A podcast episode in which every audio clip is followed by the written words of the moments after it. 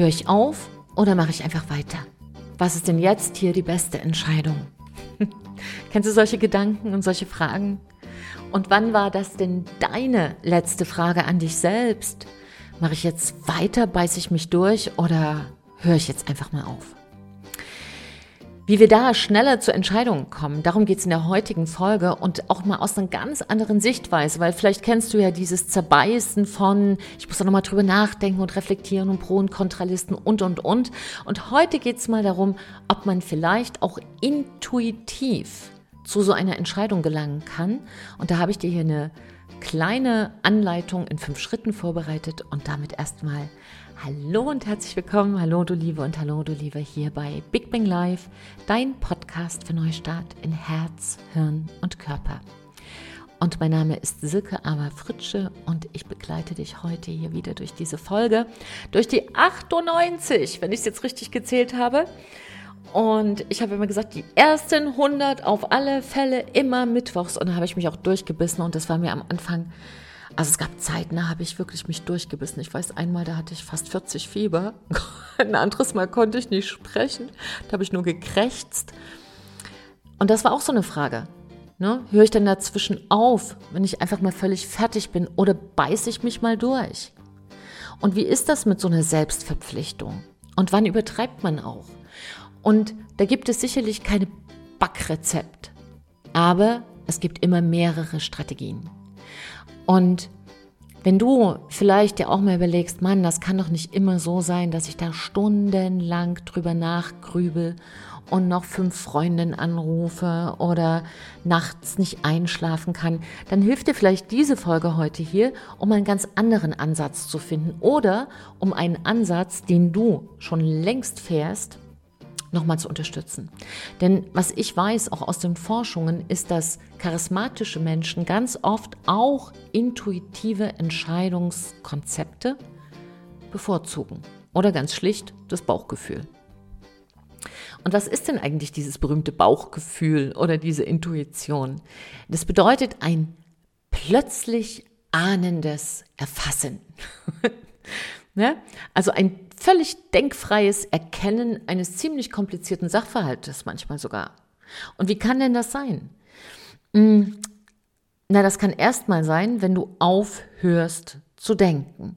Denken ist so ein bisschen, als fährst du durch einen Tunnel und du weißt, du musst jetzt diese acht Kilometer durch diesen Tunnel und am Ende ist wieder Licht und du bist dir klar, was du zu machen hast. Intuition bedeutet eher, dass du dich sozusagen außerhalb dieses Tunnels befindest, mit so einer Draufsicht von oben, wo du den Tunnel siehst und die Berge und die aufgehende Sonne und vielleicht noch die zwei Rehe und das 78-jährige Pärchen, was sich gerade inniglich an der Hand hält und ein verstecktes Küsschen gibt und ähm, die zwei Raudis, die zwei Jugendlichen, die gerade miteinander ein bisschen raufen, all das siehst du aus der Intuition und weißt plötzlich, ich muss links lang. Das macht Intuition. Intuition gibt dir ein Gesamtbild, als könntest du gleichzeitig etwas von oben, unten, von der Seite, von allen Varianten her betrachten. Und ganz oft sagen ja auch die weisen Lehrer aus allen Religionen, besser einen Weg fühlen als ihn denken. Und das bedeutet nicht, dass eines besser als das andere. Das bedeutet, es gibt mehrere Wege, zu einer Entscheidung zu kommen. Also es führen nicht nur viele Wege nach Rom, sondern auch viele Wege zu einer Entscheidung. Nur der eine ist kürzer und der andere ist länger. Und wenn ihr mal nach einem ist, der so geht, auf Fingerschnipsen, dann ist die Intuition nicht die schlechteste Beraterin. Also eine der ersten Fragen ist, kämpfst du für dich oder kämpfst du noch gegen dich? Das ist nämlich eine ganz wichtige Frage, auch ob du aufhörst oder ob du weitermachst. Für deine, das ist sozusagen das Warm-up, bevor du eine intuitive Entscheidung triffst. Also, ich mache mal ein Beispiel. Ähm, wenn du für dich kämpfst, dann hast du meistens für dich eine, ein Bild, wo du hin willst, wo dir einfach warm wird im Herzen oder in dir. Ja, das ist so, wo die Freude einfach hin will. Beispielsweise, du hast, den, hast eine Weltreise geplant. Ja, und da ist halt einfach noch, hast du vielleicht zwei Jobs angenommen, um auch das Geld zusammenzukriegen oder musst viel organisieren mit deiner Familie, um einfach mal rauszukommen für dieses halbe oder ein Jahr. Und da gibt es vielleicht auch Diskussionen, auch mit dir selber, du musst Ängste überwinden. Dann ist es ein Kampf für dich. Wenn du gegen dich kämpfst, dann hat es meist damit zu tun, dass du ein Bild von dir selbst oder wie etwas zu sein hat, vor dein Auge gestellt hast. Also beispielsweise, du sagst dir, hm, der soll sich doch entschuldigen. Du hast also eine ganz feste, ein ganz festes Bild, wie jemand mit einer Situation umzugehen hat. Gestern hat mich zum Beispiel jemand angeschummelt.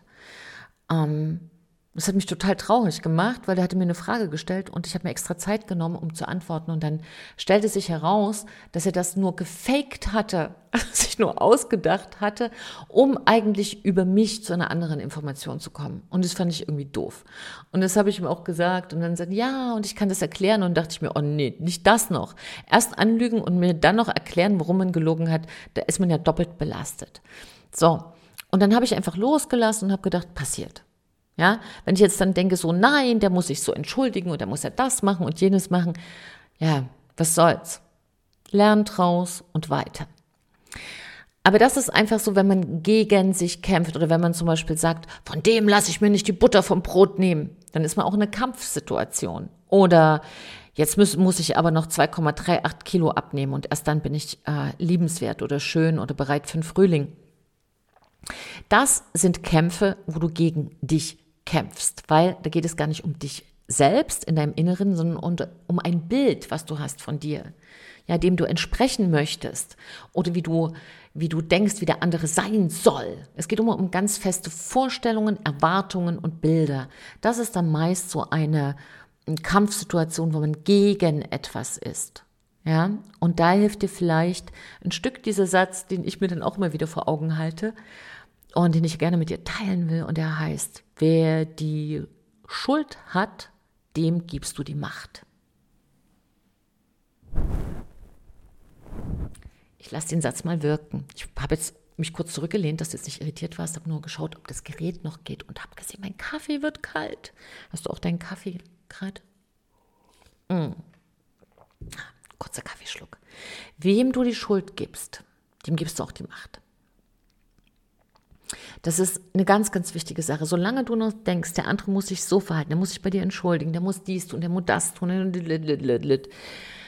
Solange bist du ja nicht bei dir, sondern du bist abhängig, und das ist der Gegensatz von Freiheit, von dem, was der andere tut oder lässt. Und da kann ich dir nur sagen, lass los.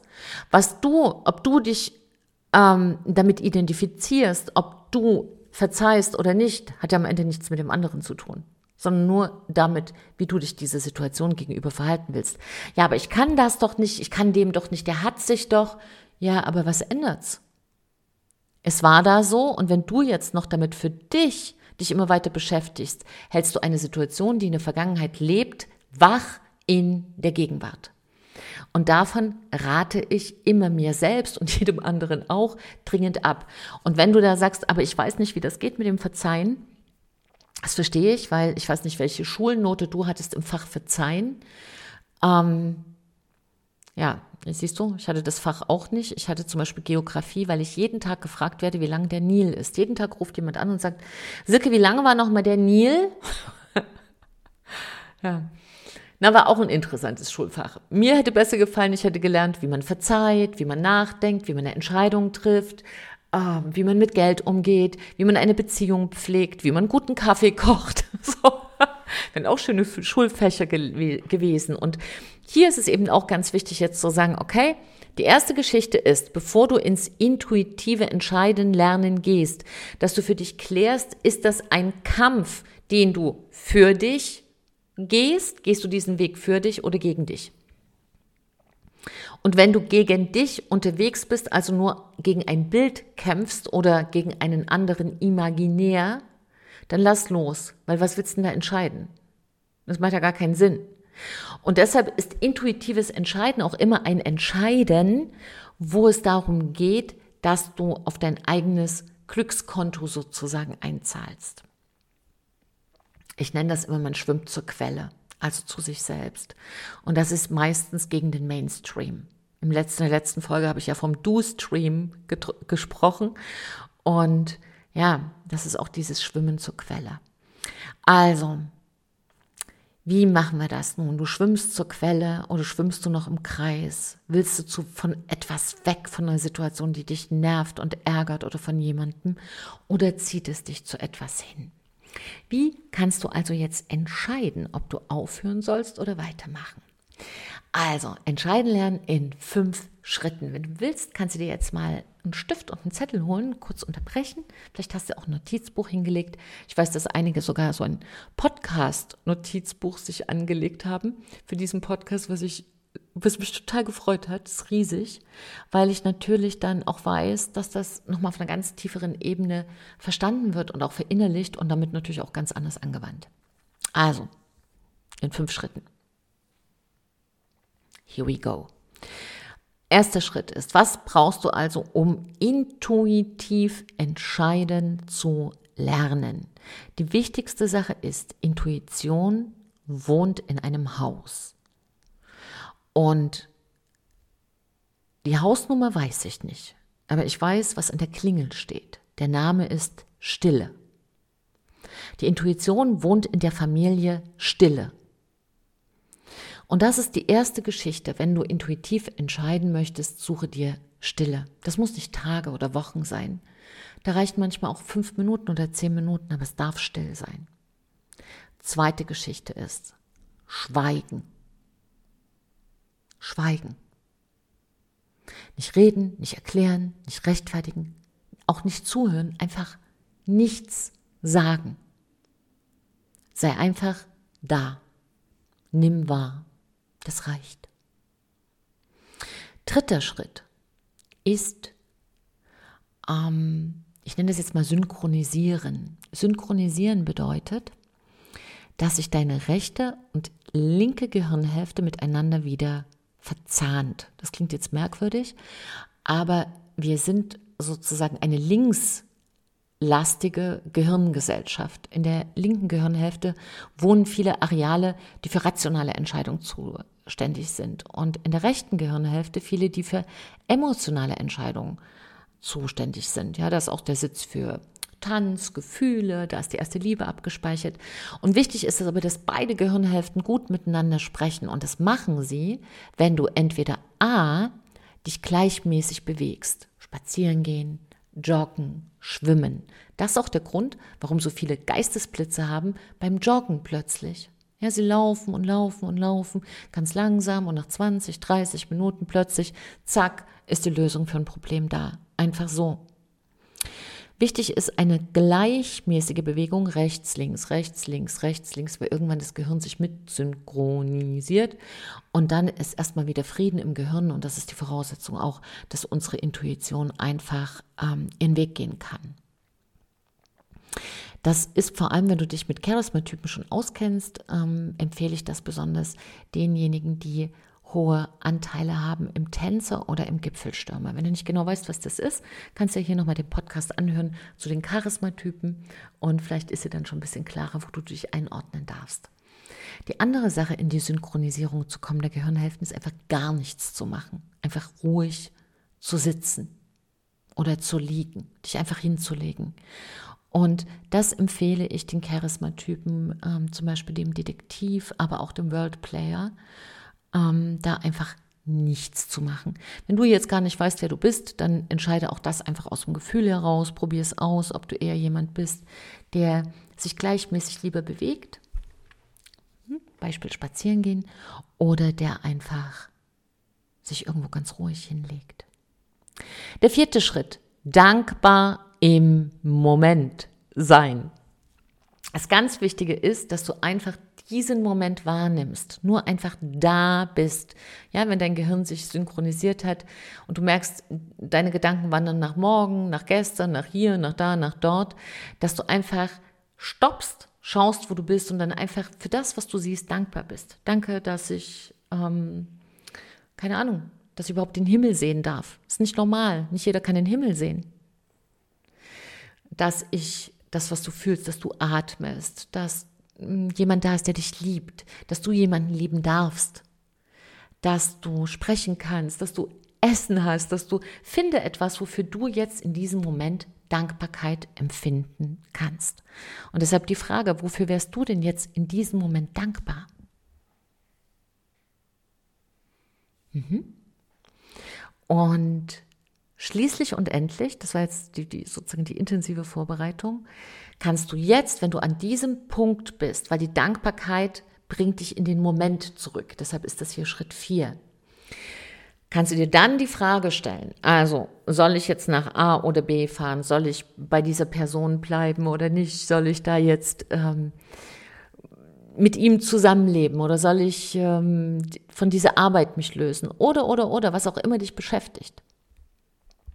Stellst du dir diese Frage und dann schau, spür mal rein, fühlt es sich für dich eng an oder weit? Und wenn es sich eng anfühlt, ja, du hast, kriegst zum Beispiel einen Druck, was bei jedem verschieden, bei manchen auf der Brust, vielleicht merkst du das jetzt, wenn du dir diese Frage stellst, oder auf der Kehle, bei manchen auch im Oberbauch, also wo der Solarplexus ist, oder bei manchen setzt sich das Nacken. Also wo spürst du ein Körpergefühl? Weil das Körpergefühl ist auch ein Stück immer die Sprache des Unterbewusstseins. Und wenn es eng wird, sagt deine Intuition eher, mach's nicht. Lass es. Und wenn es weit wird, als könntest du viel tiefer atmen, als weitet es etwas in dir sich, dann ist es ein deutliches Zeichen auf, yes, mach das. Und spür da ruhig drei, vier, fünf, zehn Minuten rein.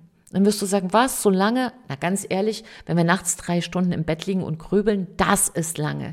Hier mal zehn Minuten reinzuspüren, ist nicht lange. Du kannst ja die Frage auch noch mal ein Stück anders formulieren.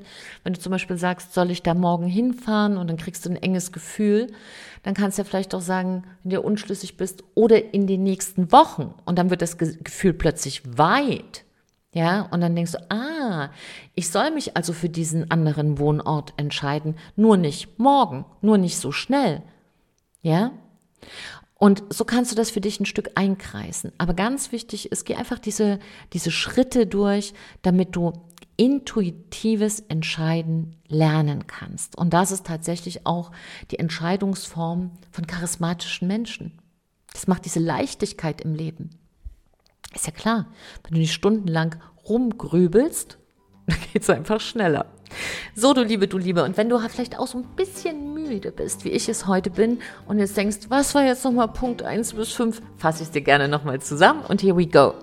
Anleitung zum intuitiven Entscheiden lernen für mehr Leichtigkeit in fünf Schritten. Der erste Schritt war Stille.